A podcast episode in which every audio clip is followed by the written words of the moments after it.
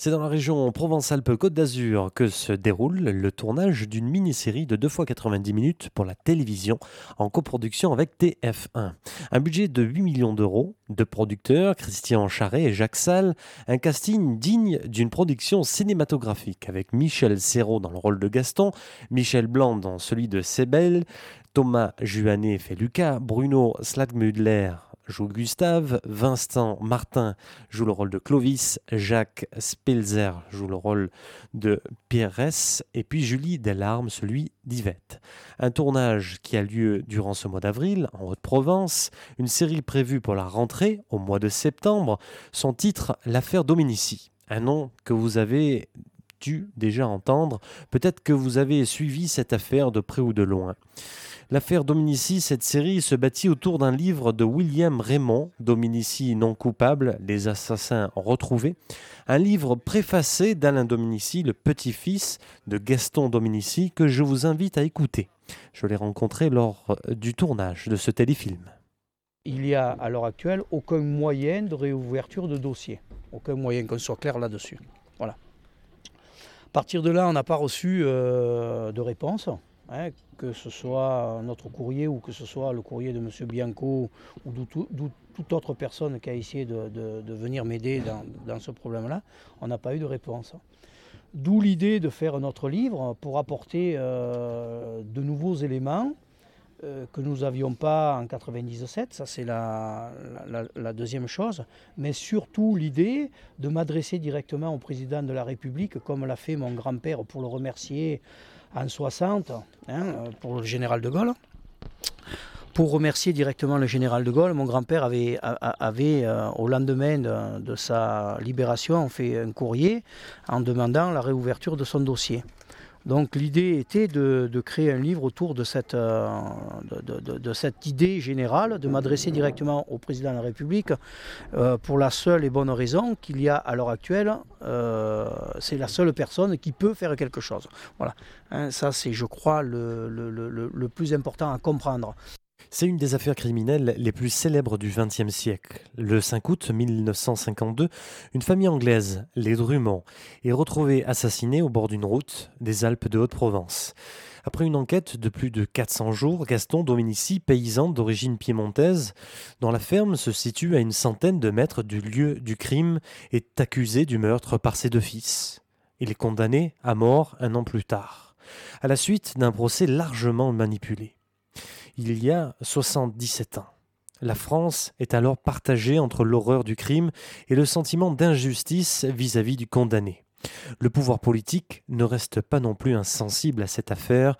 En 1957, le président Coty commue la condamnation en prison à perpétuité et le général de Gaulle gracie le vieil homme en 1960.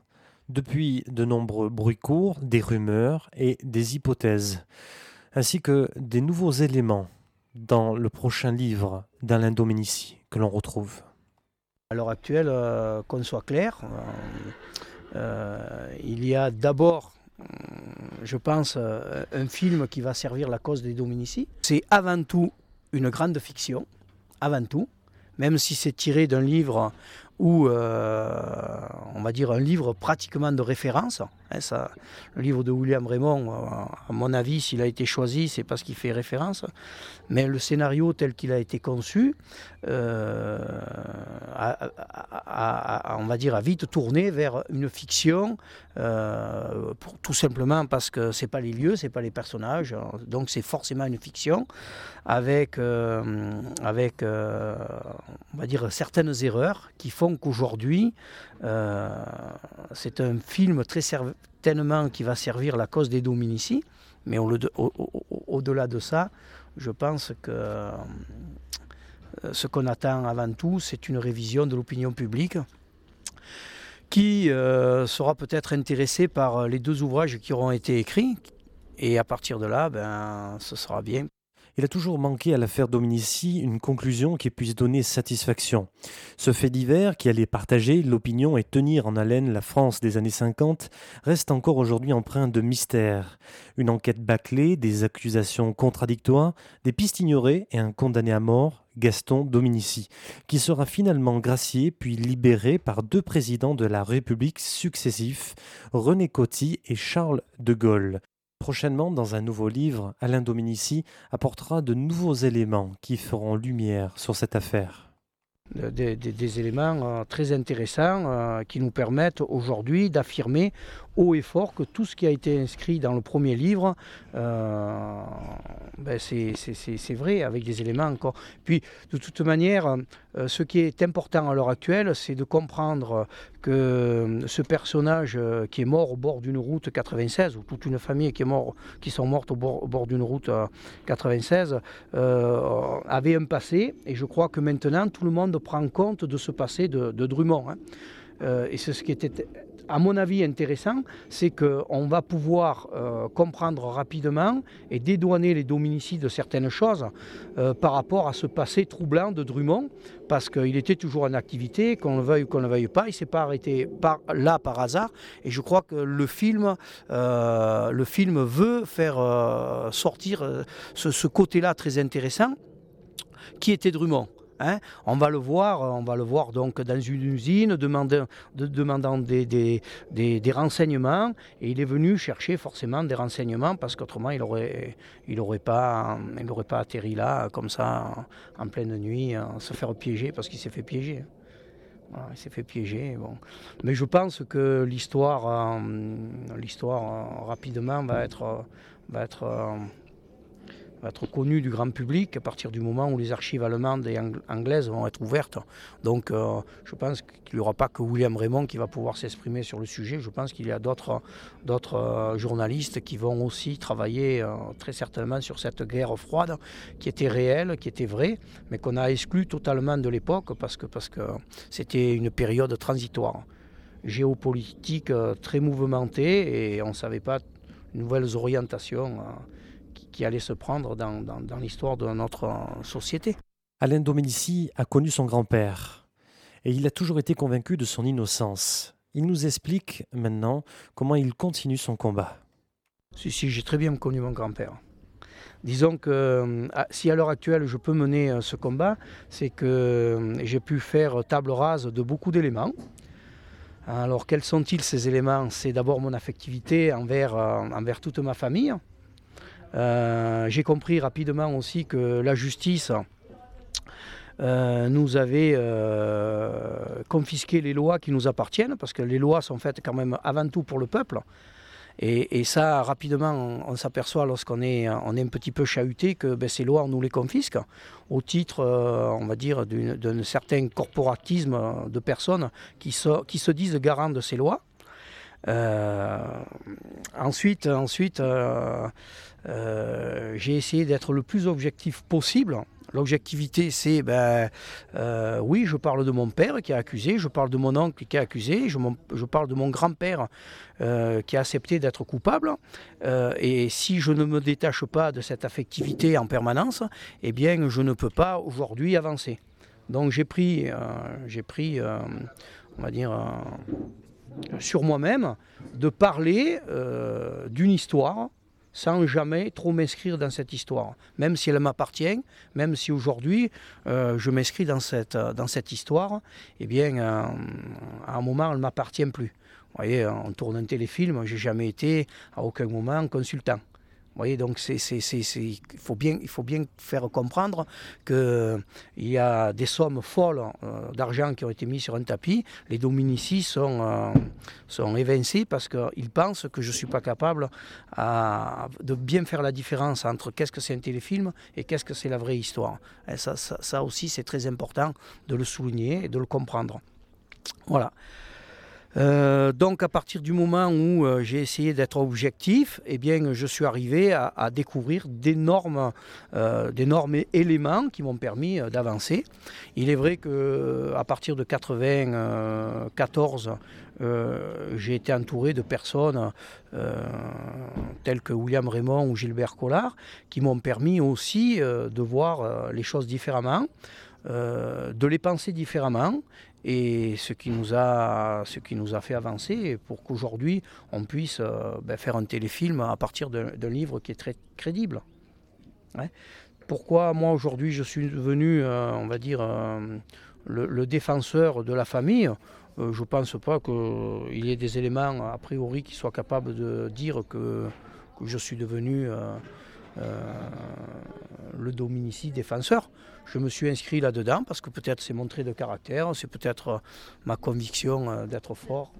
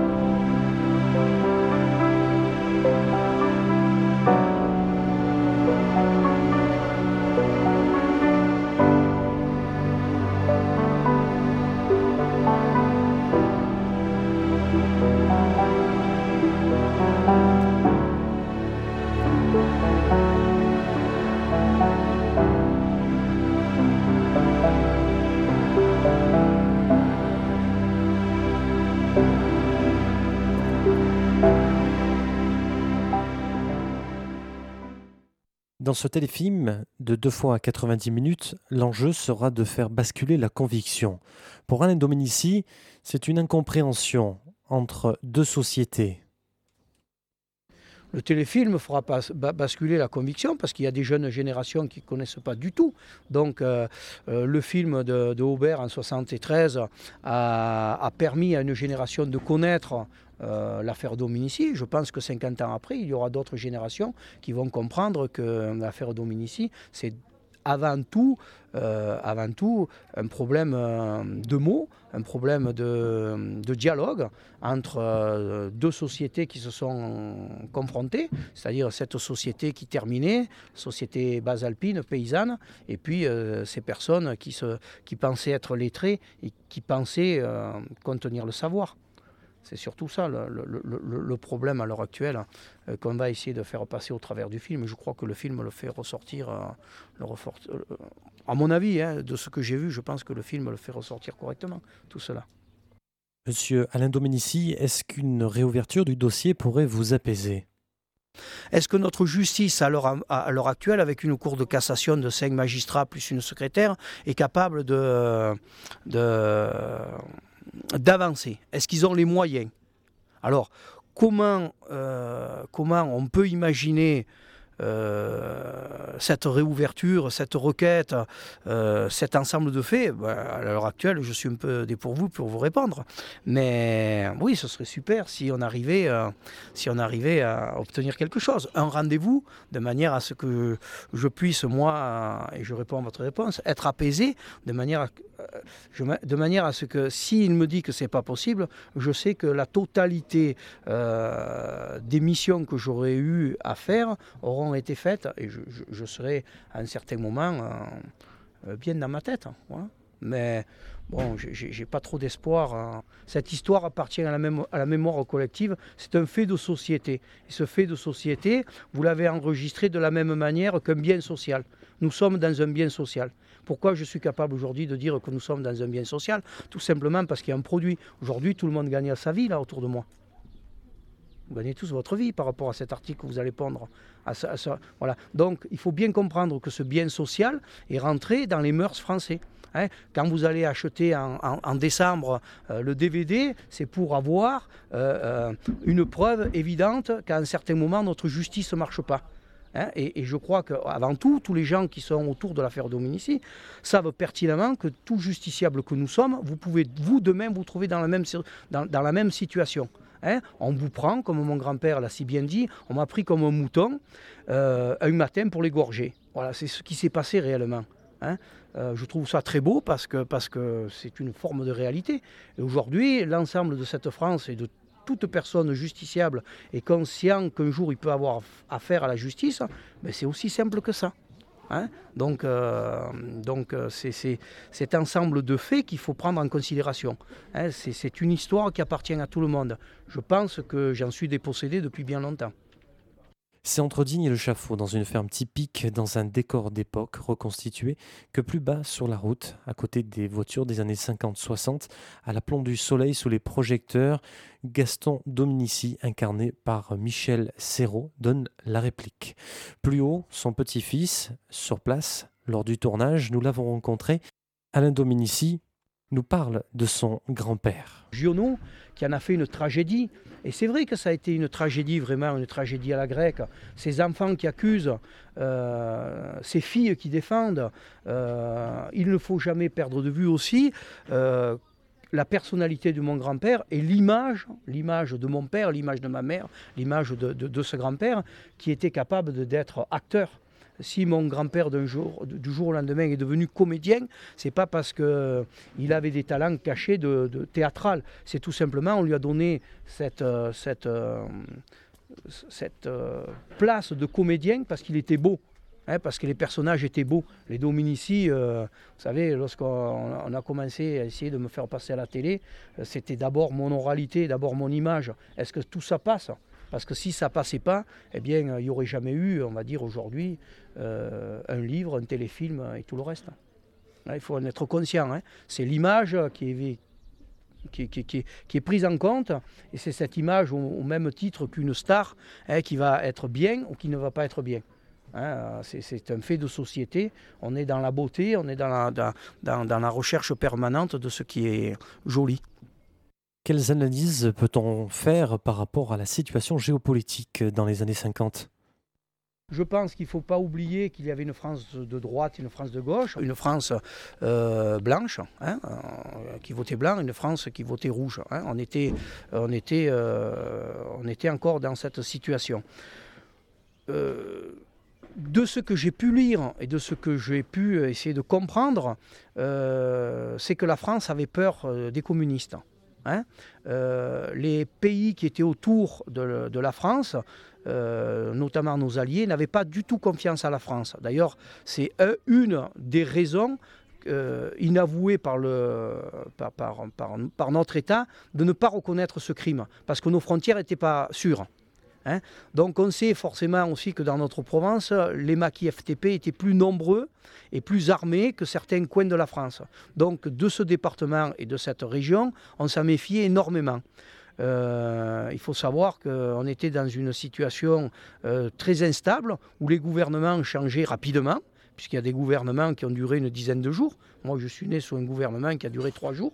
Hein. donc ça c'est très intéressant à savoir. Euh, donc euh, on ressemblait un petit peu à, cette époque-là au gouvernement italien, hein, où ça, ça, passait et ça ne durait pas. Donc cet ensemble de faits euh, faisait forcément diviser la, France avec des opinions complètement diverses en fonction de euh, comment on pouvait interpréter le méridional de l'époque ou la marseillaise de l'époque.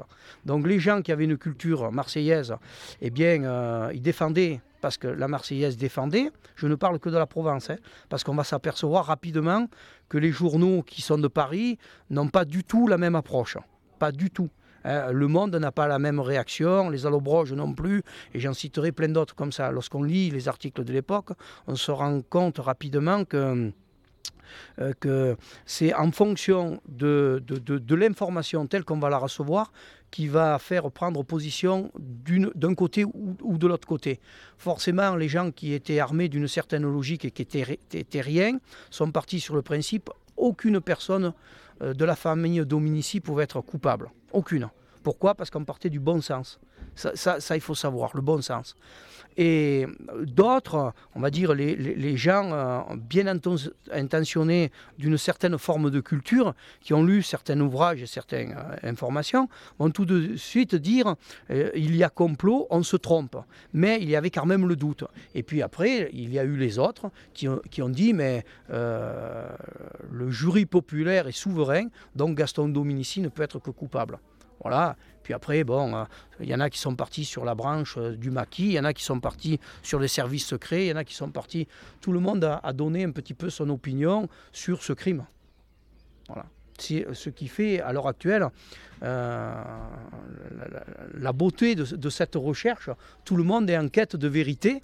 Et ça, c'est intéressant parce que tout le monde a une opinion. C'est vrai ou c'est faux.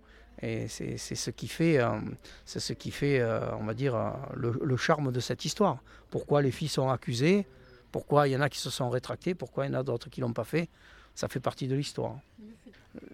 La vérité, on va dire la mienne, hein, c'est que cette nuit-là, j'étais dans les bras de ma mère, mon père était dans cette chambre, mon grand-père était à côté, ma grand-mère aussi. Ça, c'est une vérité certaine. Voilà. Parce que ni mon père ni ma mère n'ont pu me mentir. Parce que dans tous les cas de figure, ma mère n'aurait pu, avoir d'enfant avec, avec mon père tout simplement s'il avait commis un crime. Ma mère n'aurait jamais porté le drapeau des Dominiciers, n'aurait pas gardé ce nom, si à aucun moment elle aurait eu un doute sur la culpabilité d'un des Dominiciers. Voilà, c'est tout. Après le reste, euh, après le reste ben, vous vous informez par rapport aux preuves matérielles et vous allez comprendre rapidement que les Dominici, jamais, à aucun moment, il y a quelque chose qui colle entre la réalité des aveux et la réalité matérielle trouvée sur le terrain. Alain Dominici, maintenant que la lumière se fait autour de cette affaire, pensez-vous qu'au moment des faits, votre grand-père aurait pu penser que tout cela cachait une histoire d'agent secret? Mon grand-père a toujours dit, et me le disait, il le disait à tout le monde, même toute la famille, on n'a jamais compris pourquoi on en est arrivé là. Voilà. Mon grand-père n'a jamais compris pourquoi ses enfants l'avaient accusé. Mon grand-père n'a pas compris. Comment il pouvait comprendre que lui, en se sacrifiant, il sauvait la tête au moins d'un de ses deux fils. Parce que mon père, il aurait eu la tête coupée, ça c'est sûr, ma mère aussi, hein, si on était arrivé à lui faire avouer le crime. Donc des fois, on présente mon père un petit peu comme lâche. Moi, je trouve qu'il a été très fort. Moi, je trouve qu'il a été très fort parce qu'avec tout ce qu'on lui a fait subir, euh, aussi bien les coups que le reste, je pense qu'il a été très fort parce qu'on n'est pas arrivé à lui faire dire ce qu'on voulait entendre de sa part. Voilà.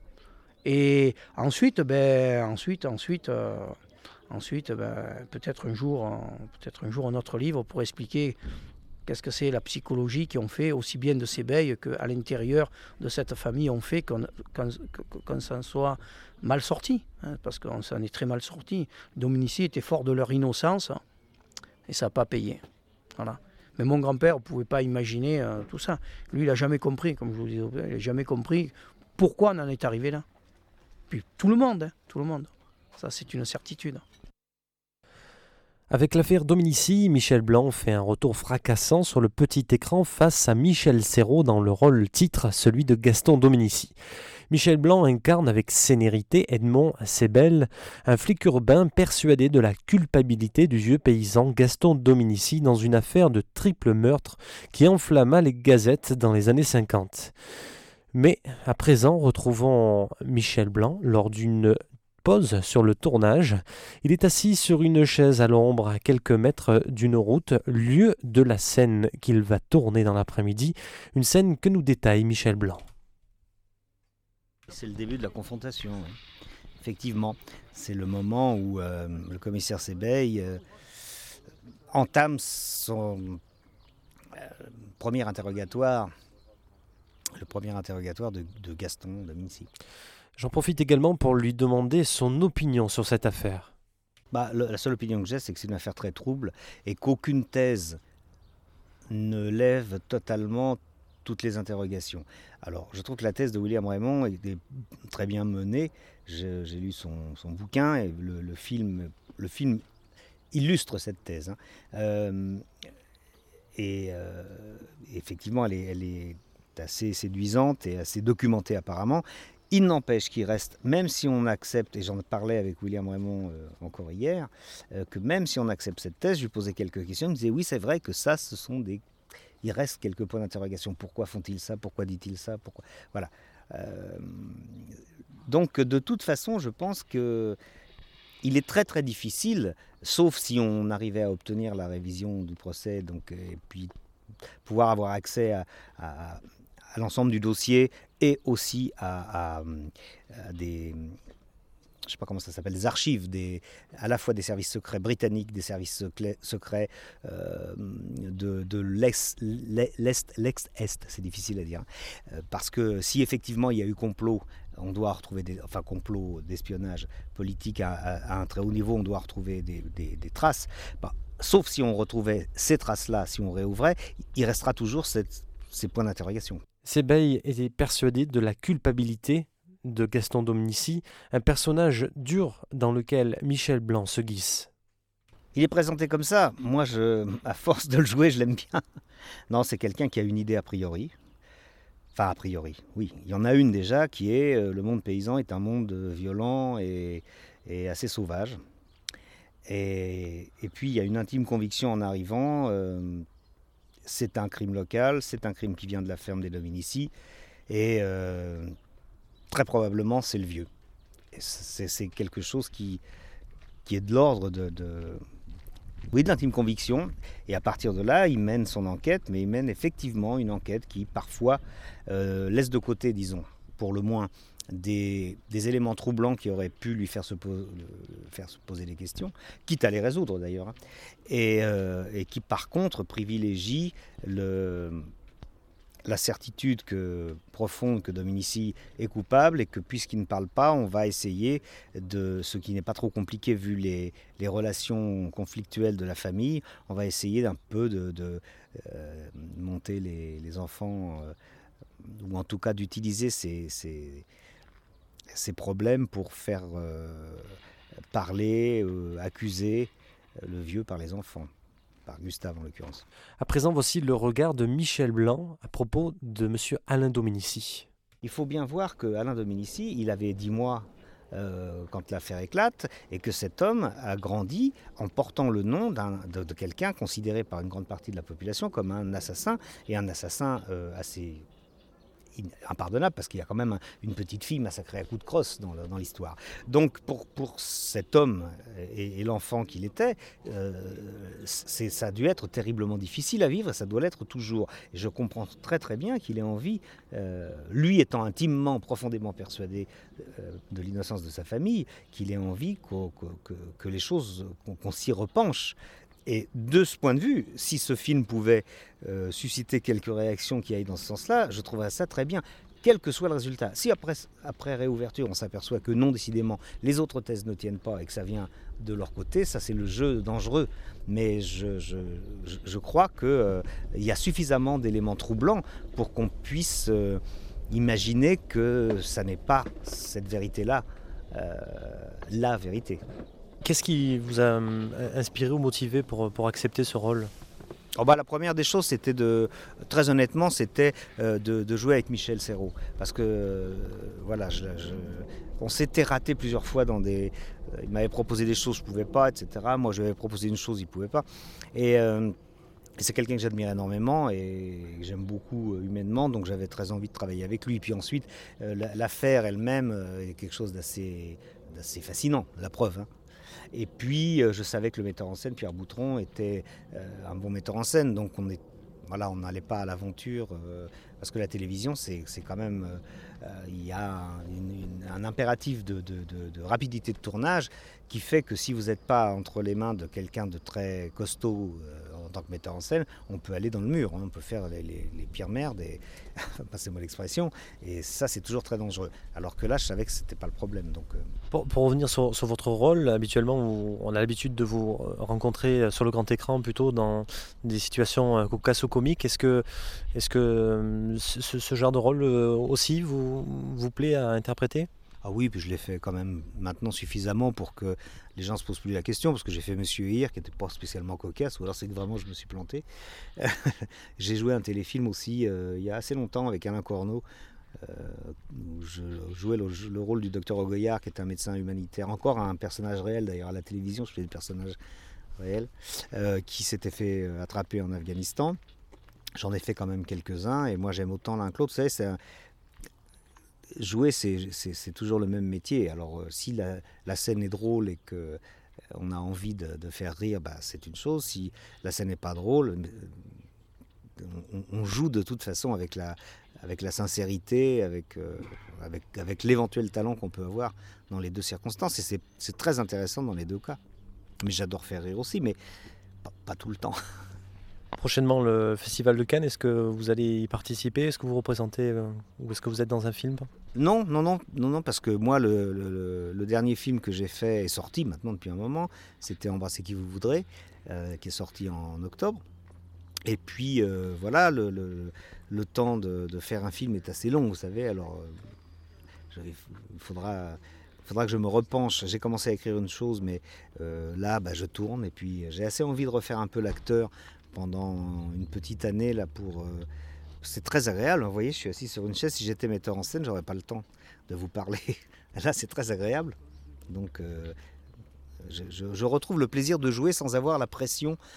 Parce que dans le dernier, je jouais aussi, dans le dernier que j'ai mis en scène, mais sans avoir la pression que, que de, de l'ensemble d'une équipe. Et on a, quand on est metteur en scène, 60 personnes plus des producteurs au-dessus de vous. Euh, et ça vous écrase si vous n'êtes pas un peu solide. Alors que quand on est acteur, tout le monde est gentil avec vous, on vous amène des chaises à boire, c'est bien. D'autant plus qu'ici le cadre est idyllique avec une, belle journée et cette Provence. Ne euh, parlez pas trop vite parce qu'on nous annonce de l'orage en fin de journée. Alors cette belle Provence, il faudrait qu'elle tienne ses promesses. Hein. ça nous arrangerait. Cette euh, sympathique interview en poche, je décide alors de me diriger vers la loge de Michel Serrault pour tenter de lui donner l'occasion de s'exprimer quant à son rôle de Gaston Dominici.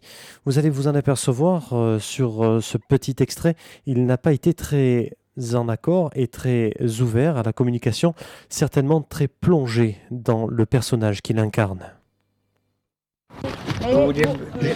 Oui, j'aurais voulu vous poser une ou deux questions. Ah non, non. C'est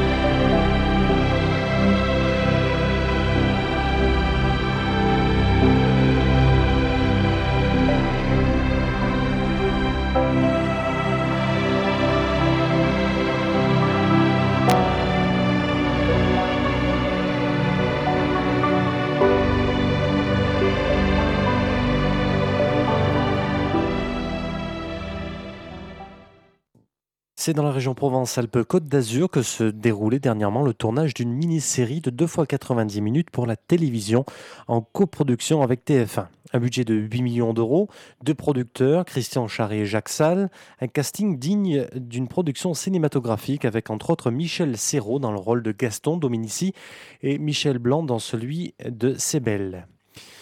Une série prévue pour la rentrée au mois de septembre. Son titre, L'affaire Dominici, un nom qui a fait beaucoup couler d'encre, que vous avez peut-être suivi de près ou de loin.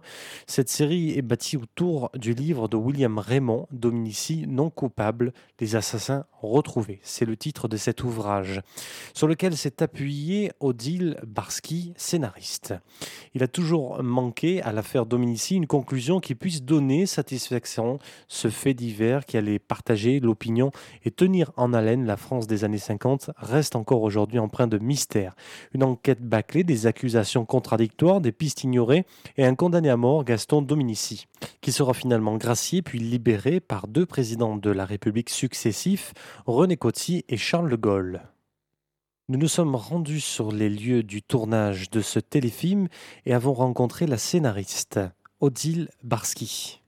Est-ce que vous êtes venu ici même dans la région? Est-ce que vous avez, euh, vous avez relu euh, euh l'affaire Dominici euh, de l'époque? Oui, oui, oui. Non, c'est-à-dire que bien entendu, je suis je suis venu dans la région. Et c'est bien de venir sur les lieux parce que il n'y a rien à faire, mais les revenants sont là. Quoi. Donc, c'est ce qui est souvent le cas dans les vraies histoires policières. Mais le fait est que le cadre n'est pas indifférent. Alors, bien entendu, j'ai revisité euh, ce qu'on avait en document sur l'affaire de Minici, dont le livre euh, de William Raymond, euh, qui nous a été extrêmement utile pour tout ce qui concerne cette enquête singulièrement bâclée. Quoi. Et, voilà. Euh, alors, il y avait, au fond, il y, a, deux points dans cette histoire parce que il y a, c'est une, enquête aussi sur les hommes. Il y a l'enquête policière, l'enquête policière stricto sensu et dont, euh, dont on essaye un petit peu de qu'on essaye de monter pour voir de pour voir un peu de quoi il retourne et pourquoi ça a été bâclé. Mais par ailleurs, il y a une autre enquête qui est celle de enfin l'étude, si on peut dire, de, cette famille des Dominici, sur qui tombe un drame auquel ils ne s'attendent absolument pas. Parce que c'est vrai que là-dedans, ils ont été quand même. L'histoire, d'ailleurs, les derniers documents les ont vraiment euh, innocentés. Et c'est en même temps, c'est une famille comme toutes les familles dans lesquelles il y a euh, des vrais drames, des vrais conflits, et que de façon très indécente, euh, la, la justice, la police, les institutions ont exploité, ont joué avec, on a joué avec eux. Et au milieu de tout ça, il y a cette figure tutélaire qui est Gaston, euh, qui lui refuse ce jeu. En réalité, c'est d'ailleurs une des raisons, je crois, pour lesquelles euh, il a été, euh, il a été chargé, parce qu'il ne joue pas, il ne joue pas suivant les mêmes règles. Il n'a pas les règles de cette, de cette police d'éclair, en fait. Et il, a, il, parle, il agit, il se comporte comme une vraie personne. Il, a, il connaît bien cette loi des hommes, qui est cette loi de ces terres arides, où le combat est un combat tous les jours. Donc c'est quelqu'un qui est, c'est un orphelin d'abord, il est taillé à chaud et à sable, et bien que la justice l'accable, il est comme humain dans le duel qu'il oppose à ses belles, finalement le plus fort, même si la cour, même si le jury populaire euh, vote, si je puis dire, vote pour son emprisonnement, quoi. Mais euh, alors le film pour ça c'est formidable parce qu'on voit bien quand même que euh, dans ce combat, il a ce combat entre lui et ses bails en particulier n'est pas totalement à armes égales parce que euh, fait extrêmement bien son travail, mais c'est vrai que la fantaisie, la folie, la créativité, si je puis dire, l'improvisation, enfin l'improvisation, l'improvisation parce qu'il improvise, je ne veux pas dire que les dialogues sont des dialogues d'improvisation, mais l'improvise, les idées, les traits de, les traits fulgurants, les traits de génie de Gaston, quoi. Et eh ben, euh, euh, font que le théâtre, la théâtralité dans toute sa beauté, enfin la théâtralité de la vie, est, bien, est bien du côté de Gaston. Alors ça, je trouve ça pas mal. Quoi, voilà. Un personnage clé, euh, Gaston, dans ce... Un personnage totalement clé et qui... Euh, et c'est aussi une des raisons, je crois, pour lesquelles il a été J'ai une Bon, à un moment donné, c'est vrai qu'il s'accuse. Ensuite, il revient sur ses aveux. Mais quand on lui dit euh, ton fils, euh, tu t'accuses pas, il comprend que s'il s'accuse pas euh, son fils, petit-fils, tout le monde va aller à l'assistance. Alors il se dévoue, quoi. Il dit bon, ben, je vais m'accuser, je vais me dévouer pour la famille. Et là, il invente une histoire à bracadabrant, quoi. Il a violé l'anglaise. Enfin, il raconte absolument n'importe quoi uniquement pour que le, fils ne retourne pas euh, en prison. Quoi. Et d'ailleurs, après, il dit, mais moi, moi j'ai raconté ça euh, comme ça, quoi, pour ça, pour qu'il sorte. Et, mais c'est pas pour ça que c'est vrai. Et alors, donc, euh, évidemment, la cour, les, jurés, la justice l'impression qu'on qu'on se fout d'elle, quoi, qu'on se fout de son emblème. En fait, il s'en fout pas du tout parce qu'il a un vrai sens de la justice probablement plus que les autres. Quoi. Mais c'est un homme qui fait un petit peu, comme d'ailleurs souvent ces, ces figures euh, accusées sur présomption, donc, euh, et on, on, deviennent autant des figures criminelles parce qu'elles ont le cri, elles, elles commettent le crime de lèse-majesté de faire un pied de nez aux institutions. Voilà. Alors, il y a beaucoup de rumeurs après qui ont, suivi cette affaire et euh, des hypothèses pour faire euh, éclaircissement sur, euh, la, vérité. Est-ce que vous, dans, votre scénario, sans, dévoiler le, film, est-ce que vous avez exploité ce... Ben oui, évidemment. C'est-à-dire que, alors, il y a un petit théâtre dans le théâtre. C'est le petit théâtre, c'est le théâtre des journalistes, parce que Sébey aimait bien convoquer les journalistes et puis leur donner sa vision des faits. Alors, alors évidemment, les journalistes parlent entre eux. Alors donc c'est une sorte de petite tribune où toutes les, où, euh, toutes les rumeurs circulent. Donc ces rumeurs, bien sûr, alors je pense qu'on a fait état à peu près de, de tous les bruits les plus farfelus qui ont couru jusqu'au paquet de jusqu'au paquet d'argent qui arrive sur les terres de parachuté par les Anglais et que les Anglais viennent rechercher euh, huit ans plus tard. enfin, il y a eu des choses très étranges. Bon, il y a l'histoire des, la rumeur des caches d'armes. Enfin bon, tout ce qui aurait pu faire l'objet d'un conflit et puis de euh, de rixes, d'assassinats, voilà. Et rien ne tient debout d'ailleurs, c'est assez curieux. Euh, rien ne tient debout de tout ça. C'était une affaire, enfin, jusqu'à ce qu'on trouve ces derniers, euh, jusqu'à ce qu'on dévoile ces derniers éléments, hein, puisque ça venait de beaucoup plus haut. Ce, ce, meurtre des Drummond avait été commandité de bien plus haut. Euh, donc, euh, puisque c'était, on peut le dire, que ça venait, donc que Drummond était un espion, euh, était un espion britannique qui faisait la chasse au cerveau nazi du côté de l'Allemagne et il marchait un petit peu sur les plates-bandes des soviétiques et ça leur a pas trop plu. Donc ils ont envoyé un commando, une expédition punitive l'ont suivi pendant un long moment, sachant qu'il venait en France régulièrement. Et il a fini par se faire descendre. Dans, bon, comme il était suivi, euh, bon, il y a eu un traquenard, bon, il était descendu là, quoi.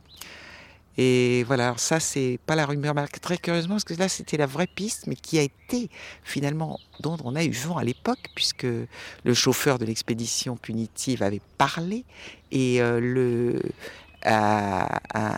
au commissaire Gillard, qui plus tard fut chargé de la contre-enquête dans l'affaire de Minici. Et curieusement, cette vraie histoire, c'est la seule. Euh, ça n'a pas été une rumeur parce qu'on a tout fait pour étouffer. Donc au fond, ça dit bien ce que ça veut dire sur la rumeur. C'est les faux bruits qui courent et les vrais bruits, s'ils sont, enfin les vrais, les vrais bruits qui ne sont pas des bruits, les vrais, les vrais motifs, les vrais motifs euh, dans des histoires comme ça sont plutôt mis sous le boisseau. Quoi. Ça, on n'en parle pas. Quoi sur le plan technique, du travail pur, euh, pour réaliser deux fois 90 minutes, euh, comment vous y, êtes pris euh, Est-ce que, que vous, avez écrit dialogue mot par mot Non, c'est-à-dire que bon, je m'y prends, quand même, j'ai fait plus de 120 scénarios maintenant, donc c'est toujours un peu la même méthode. Maintenant, je travaille à la main, je, je travaille avec un stylo, une ramette de papier, et bien entendu, on fait en général, je fais en général plusieurs versions, mais euh, dans chaque version, euh, il y a tout. Enfin, c'est que c'est l'histoire, enfin, l'image. Enfin, j'ai écrit ça sous forme de séquence avec ce qui se passe à l'image, ce qui se passe au son, c'est-à-dire les dialogues. Donc euh, voilà. Donc je vais pas les dialogues après.